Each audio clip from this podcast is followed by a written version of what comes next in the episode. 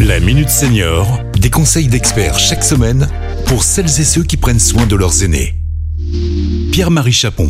Bonjour, bonjour à tous. Aujourd'hui, nous allons nous évader à la montagne pour évoquer la question des sports d'hiver pour les seniors. Alors les sports d'hiver et les seniors, c'est un peu antinomique, non? Eh bien, pas du tout.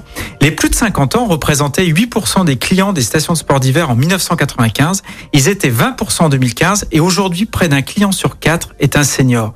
Les retraités sont de plus en plus choyés dans les stations avec des forfaits très avantageux ou même gratuits à partir d'un certain âge.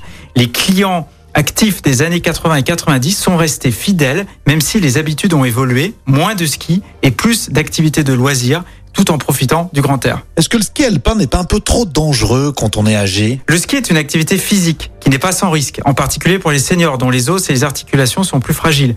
Si on n'a jamais pratiqué le ski alpin, on évitera de commencer après 60 ans. Avec l'âge, il convient d'encore mieux se préparer en testant son équilibre et en s'échauffant. On protège ses articulations avec un traitement anti-inflammatoire ou un bandage on s'hydrate et on s'alimente en abondance et surtout on ne force pas. D'ailleurs, on conseillera plutôt des forfaits sur une demi-journée et bien entendu, il faut s'arrêter quand apparaissent les premiers signes de fatigue. En outre, et c'est valable pour tout le monde, le casque ce n'est pas obligatoire mais c'est juste indispensable. Bon, on imagine qu'il y a d'autres sports d'hiver adaptés aux seniors. Bien sûr, les sports d'hiver, ce n'est pas que le ski de descente. Les professionnels de santé recommandent vivement la pratique du ski de fond et des raquettes. Alors si on prend le ski de fond, il a l'avantage de faire travailler le corps de manière globale et d'éviter les traumatismes. Non seulement les chutes sont rares, mais les articulations sont peu sollicitées.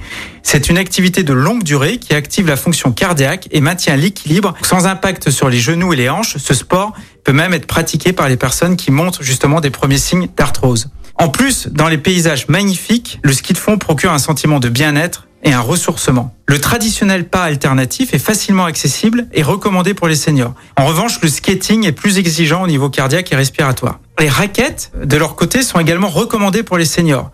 Il s'agit d'une activité complète car elle fait travailler les muscles du corps, améliore la respiration et le système cardiovasculaire.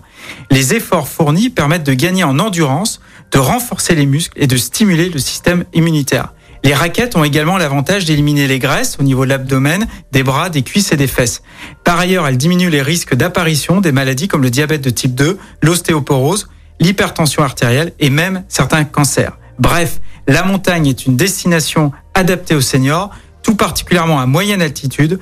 Et puis, pour se faire plaisir, après l'effort, il y a toujours le réconfort avec une bonne raclette traditionnelle pour finir en beauté la journée entre amis ou avec ses enfants.